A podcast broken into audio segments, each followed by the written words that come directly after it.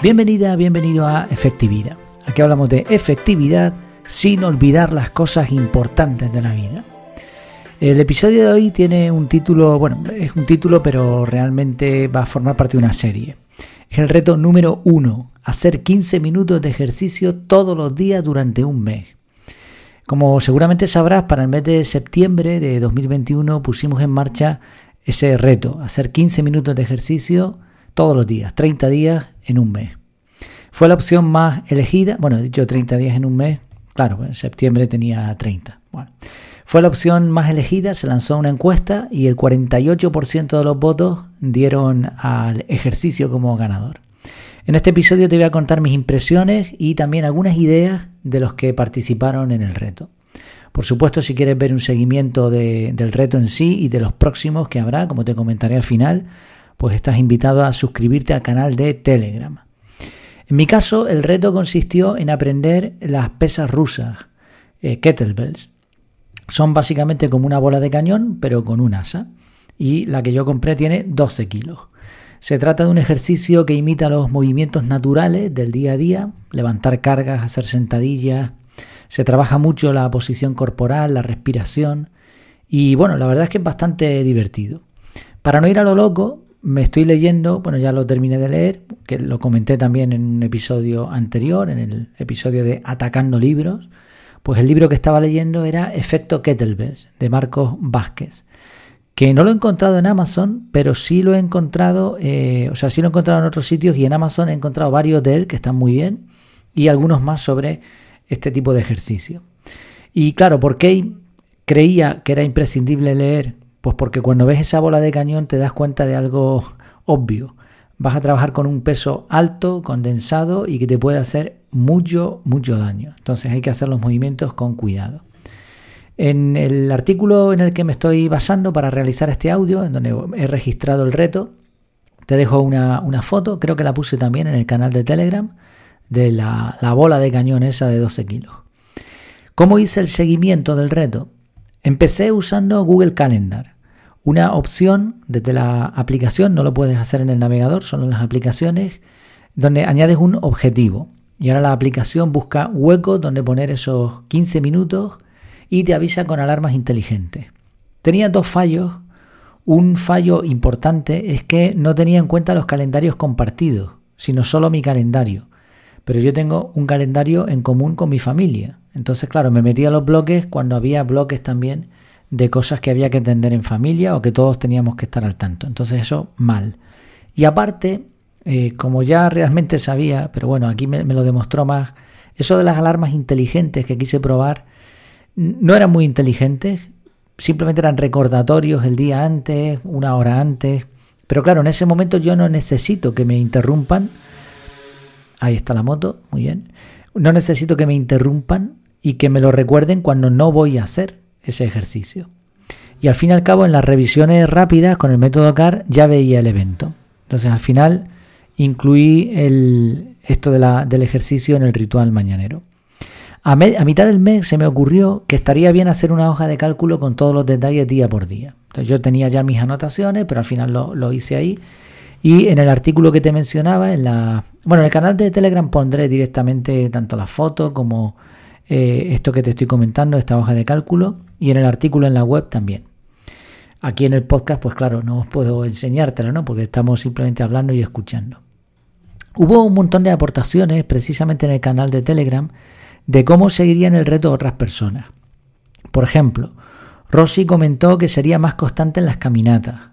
Ana, con dos N, se propuso subir y bajar dos pisos sin ascensor, que después comentó que al final estaba haciendo algo más. Eh, Brelis siguió los ejercicios del libro El Tao de la Salud y Larga Vida.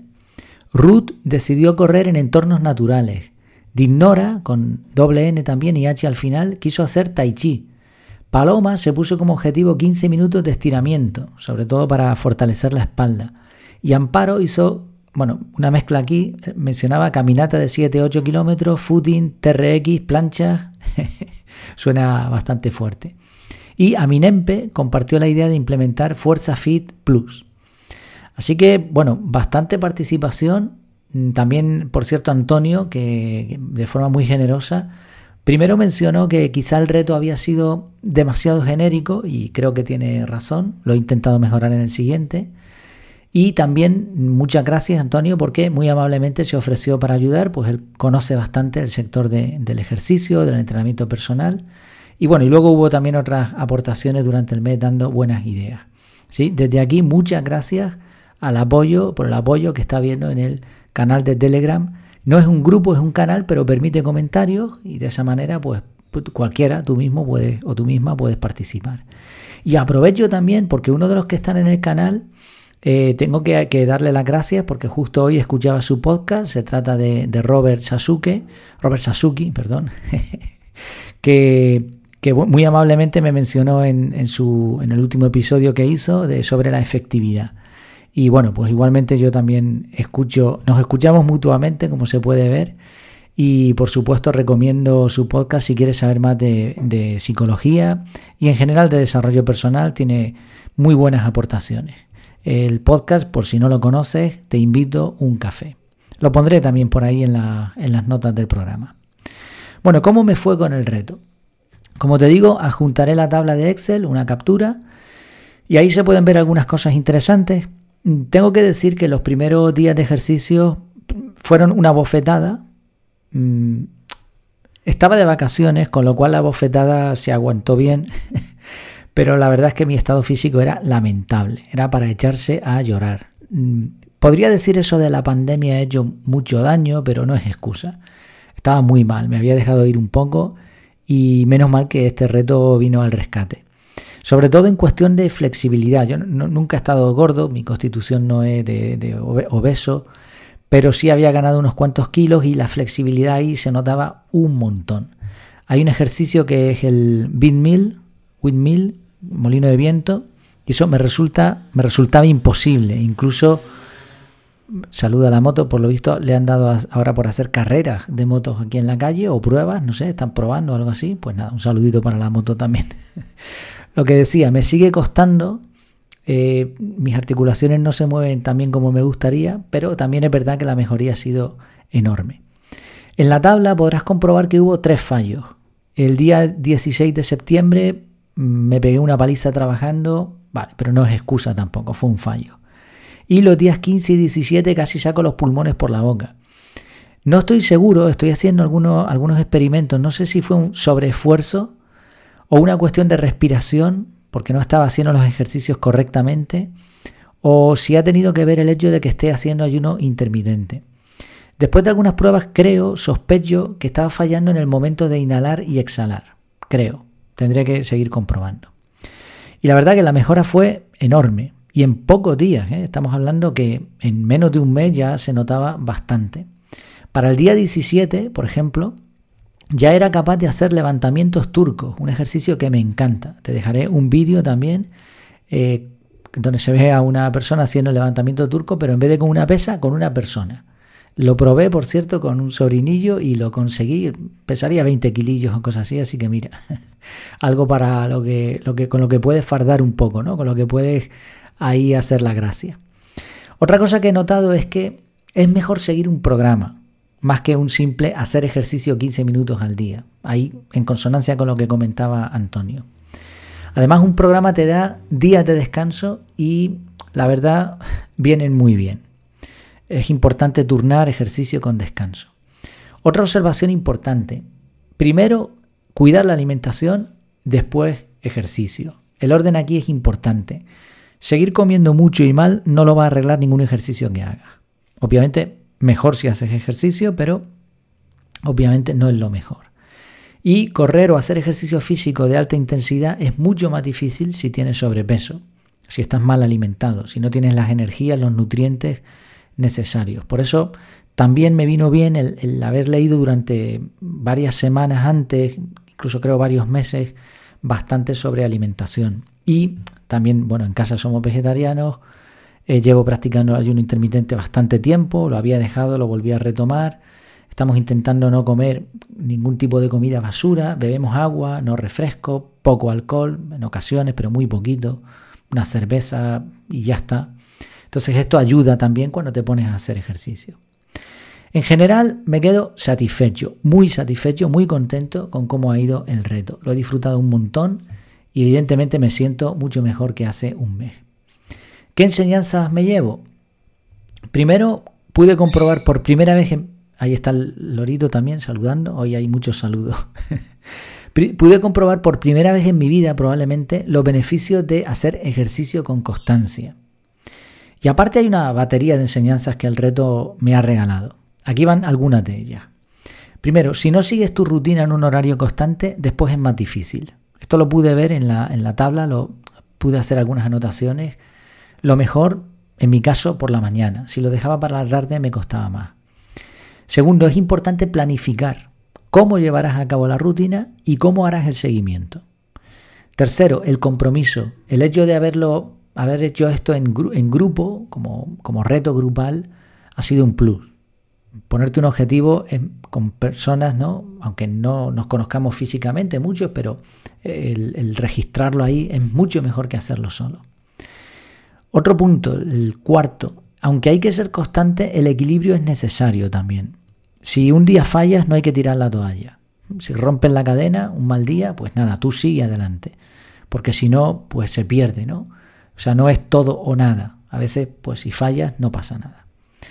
Quinto, hay que informarse bien, muy bien. Cuanto más estés informado, mejor va a ser la experiencia. Sexto, hacer ejercicio te va, te va a dar un montón de beneficios. Esto es algo que he podido comprobar. Claridad mental, más aguante durante el día, menos peso, por lo tanto más agilidad, más fuerza, menos dolores de espalda, menos dolores en las articulaciones. Yo tenía una, una lesión en los manguitos rotadores desde hace bastantes meses por una tontería que hice sin calentar. Y, bueno, había leído en el libro de efecto kettlebells que, parece que sobre todo el ejercicio este ¿no? de, levantamiento turco hace mm, milagros en los hombros. Y lo cierto es que así ha sido en mi caso porque los tengo prácticamente recuperados. Todavía siento un pequeño dolor a veces, pero, pero vamos, está mucho mejor. Y lo último, el último punto, no sé cuánto llevaba, 1, 2, 3, 4, 5, 6, 7, 7, séptimo. Exacto, 7. El punto interesante de, que, de un reto es que sea un reto. Si es muy fácil, te terminas aburriendo. Esto lo explicaba muy bien Mihaly Csikszentmihalyi o algo así en el libro Flow. Él decía que la gente que se consideraba contenta, feliz, eh, hacía muchas cosas en la vida que, si bien no eran imposibles, tampoco eran demasiado fáciles. O sea, tiene que haber un reto. Si no hay reto, parece que uno se aburre, ¿no? Bueno, pues estas son algunas enseñanzas que me llevo. Y la última cuestión, ¿seguiré con la rutina? Pues como te habrás podido imaginar, sí. Sí, pero con matices. Me he dado cuenta de que seguir un programa es mejor que hacer ejercicio de forma aleatoria, aunque sea todos los días. Entonces mi intención es continuar con el programa este de 10 semanas de Kettlebells, descansar una semana y volver a la carga con el mismo programa, pero mejorando tiempos, pesos o técnica. Tengo mucho que mejorar, lo hago todo bastante mal. Llevo poco peso, 12 kilos para una persona que entienda de esto se dará cuenta que es muy poco. Y, y por lo tanto tengo ahí diversión asegurada. Así que entrenaré lunes y martes, miércoles de descanso y jueves y viernes. Los sábados sí tengo el propósito, pero no como una regla estricta de ir a correr un rato por las mañanas. Y los domingos, como dicen en algunos sitios, día del Señor. Así que a descansar también. Como digo, me queda mucho por mejorar, así que creo que esta rutina durará bastante tiempo. Pues espero que te haya sido útil el haber compartido este reto, estas sensaciones y ya sabes, si te interesa estar al tanto de los próximos, ya te adelanto que el próximo, el del el mes de octubre, es leer un libro, leer libros eh, al menos 30 minutos al día. Ya te contaré dentro de un mes cómo ha ido el reto y qué beneficios me he llevado. Pues nada más, hasta la próxima, que lo pases muy bien.